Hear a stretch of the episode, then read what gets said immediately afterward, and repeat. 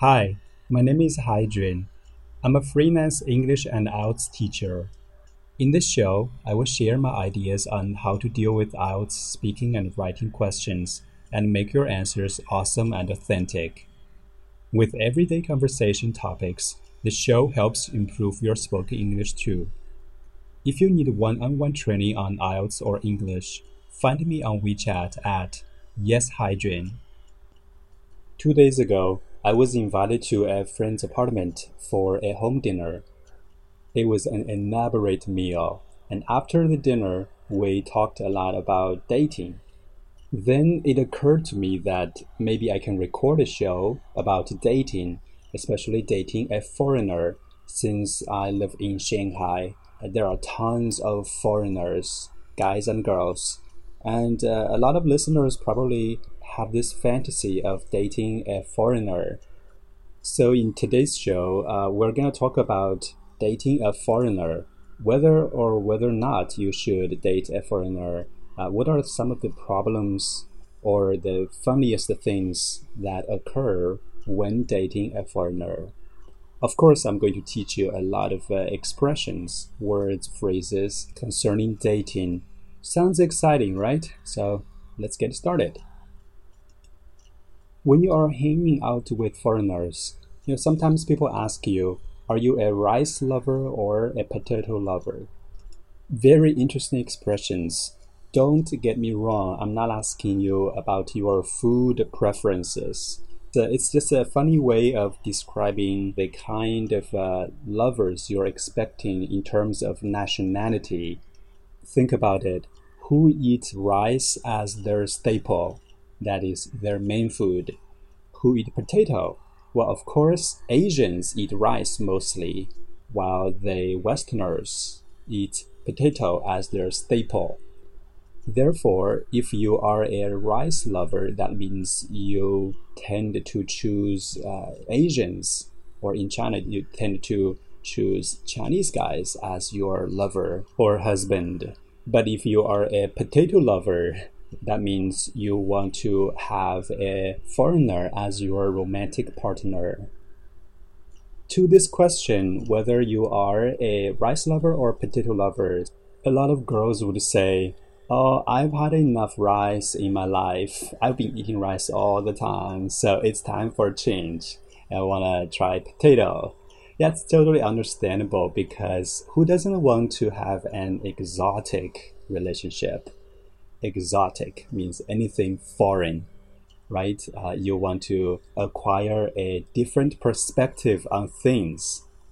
You know, from a foreigner's perspective, they see things quite differently from the way we do.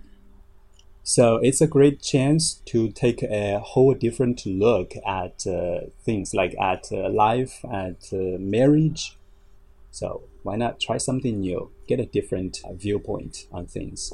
And also, of course, uh, we are human. We have our desires. So it's a great chance to fulfill your fantasy for foreign men and women right? Especially the physical part. I know you have that fantasy for sure. Don't be shy. But some others would say, well, no, I am not going to be a potato lover because, you know, according to conventional wisdom, foreign guys are usually players. They are promiscuous, a big word. Promiscuous, meaning you tend to just have fun, especially have uh, sexual relationships with a lot of girls, only for the sake of uh, pleasure. Some other reasons include uh, the fear of uh, cultural difference. A lot of girls, Chinese girls, I mean, hate cold, uncooked stuff as food.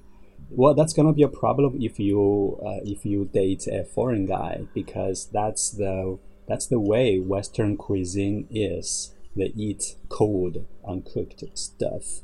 Another major problem concerning Chinese girls is that for Oriental ladies, they tend to know who you are first and then get physical. But for Western ladies, uh, they tend to know your body first and then try to figure out your soul. So that's a problem for foreign guys, you know, uh, they might want to have some physical contact with you on the first or after first few dates.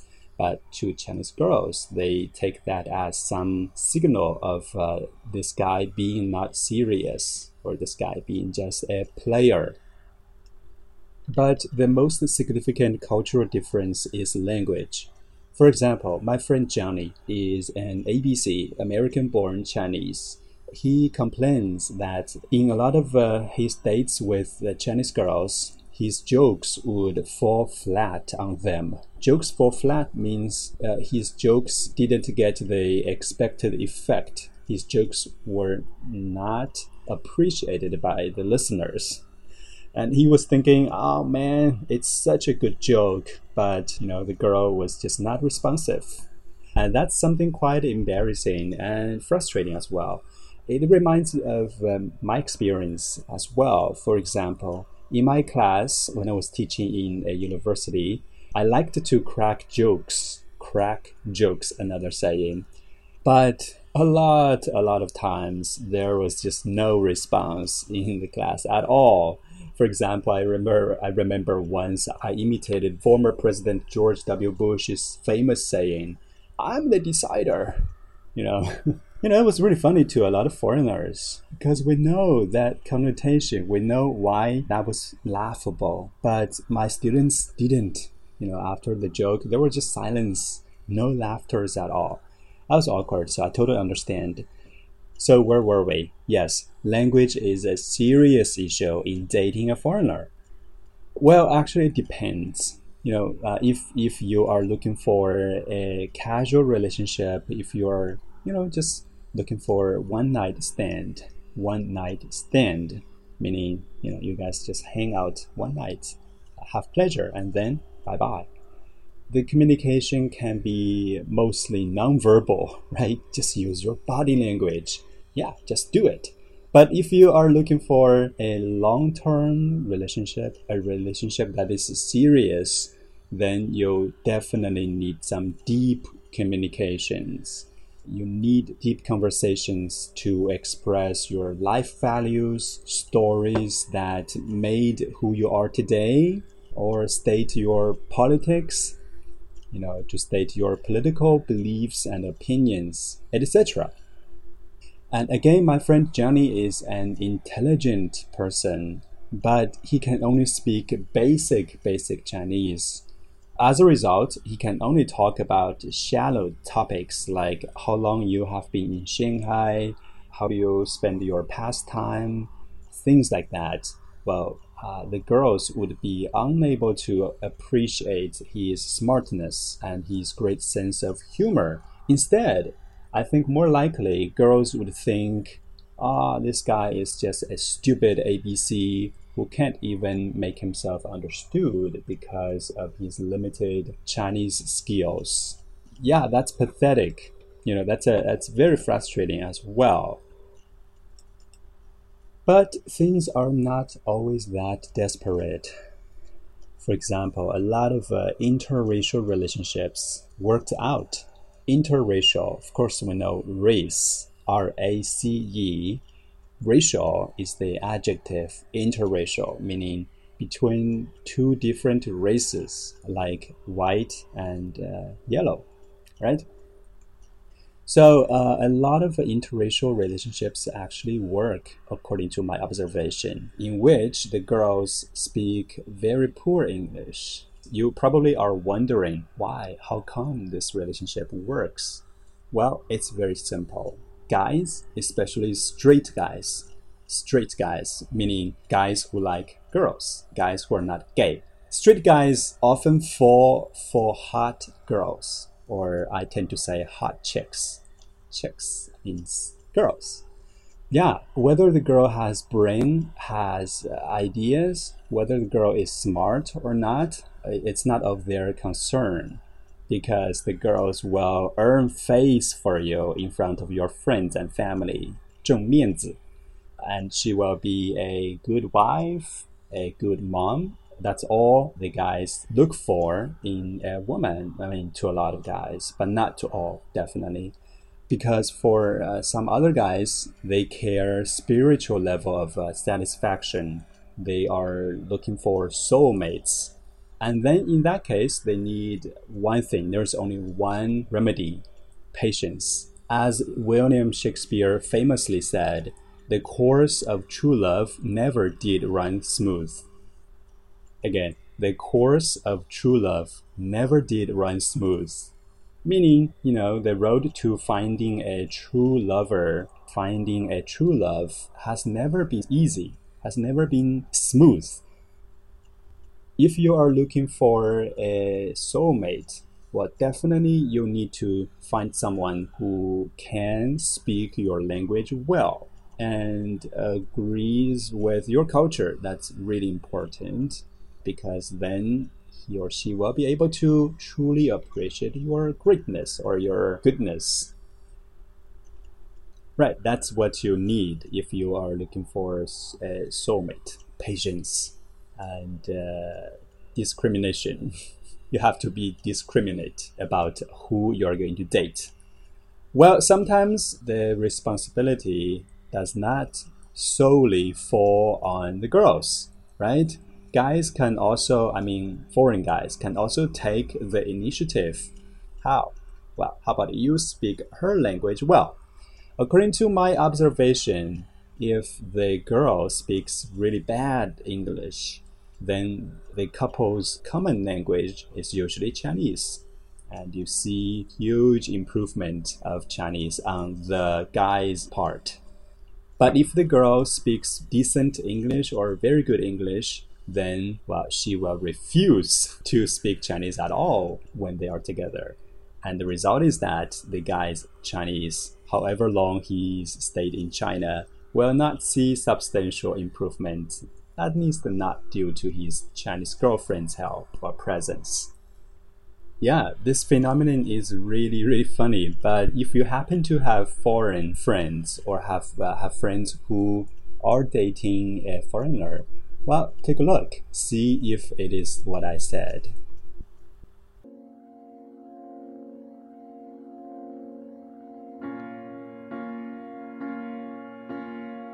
When you wake up Turn your radio on, and you'll hear this simple song that I made up, that I made up for you. When you're driving, turn your radio up, cause I can't sing loud enough hard these days to get my message through. And it just dawned to me that language is uh, empowering. Empowering meaning making someone even more powerful. I remember recently I had a conversation with uh, my former colleague and friend. We started, of course, in Chinese, and soon we switched to English. It all happened very naturally and smoothly, and that just brought the conversation to a whole new height. I was so touched when she opened herself up to me when she revealed a childhood trauma to me and admitted that she always thought she's an introverted person. You know, we don't usually share stories like those to a friend in Chinese because it's kind of embarrassing to disclose the innermost part of you in Chinese conversations. But it happened all naturally, as my colleague later recalled. She was amazed that she could be so candid to me and tell me traumatic story of hers. But it just happened naturally in an English context. And then I think uh, we talked about it a little bit and, and agreed that it's because English culture promotes conversational communication, while in Chinese culture, we tend to see emotional exposure as something fragile, as a sign of uh, being weak so in Chinese conversational context, we tend to hide our deepest feelings. That and that is also why in IELTS speaking test, a lot of students tend to describe the event for the bulk of the time instead of uh, sharing their feelings of some event. Like when you are given a topic of uh, a film, right, or, or a travel experience, you tend to talk a lot about the story itself, what happened, and uh, what the characters are like, or where you you went with whom and what you did. But it's very rare for a Chinese IELTS candidate to share his or her feelings about uh, this travel experience or his or her comments about the film because that's just not in our Chinese culture. You know, uh, we tend to hide our feelings, as I said. But in uh, in English culture, in English context, uh, it's okay. It's okay to open up yourself to your listeners because uh, the English culture promotes candid conversation. I have also found in daily life that when I talk something in English, I tend to be very fluent and very confident there's no reserve. If I speak in Chinese, a lot of times I would just have an uh, 那个，然后 things like that, uh, which made me feel like a dumb person, you know, a stupid guy.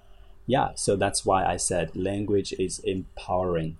It gives people confidence. It uh, assists them to be more candid, to be more frank.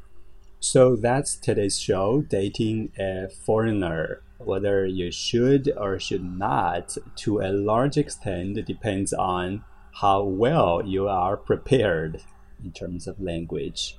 Yesterday, I had another conversation with my cousin.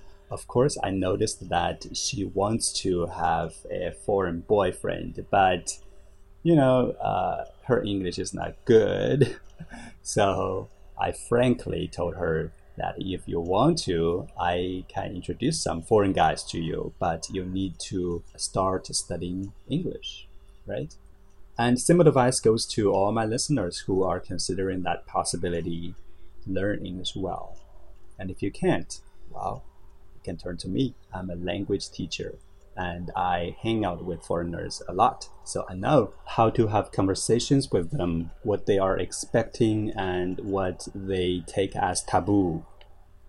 Right, that's all for today's show. If you liked it, share it as usual with your friends and uh, everybody and anybody you know.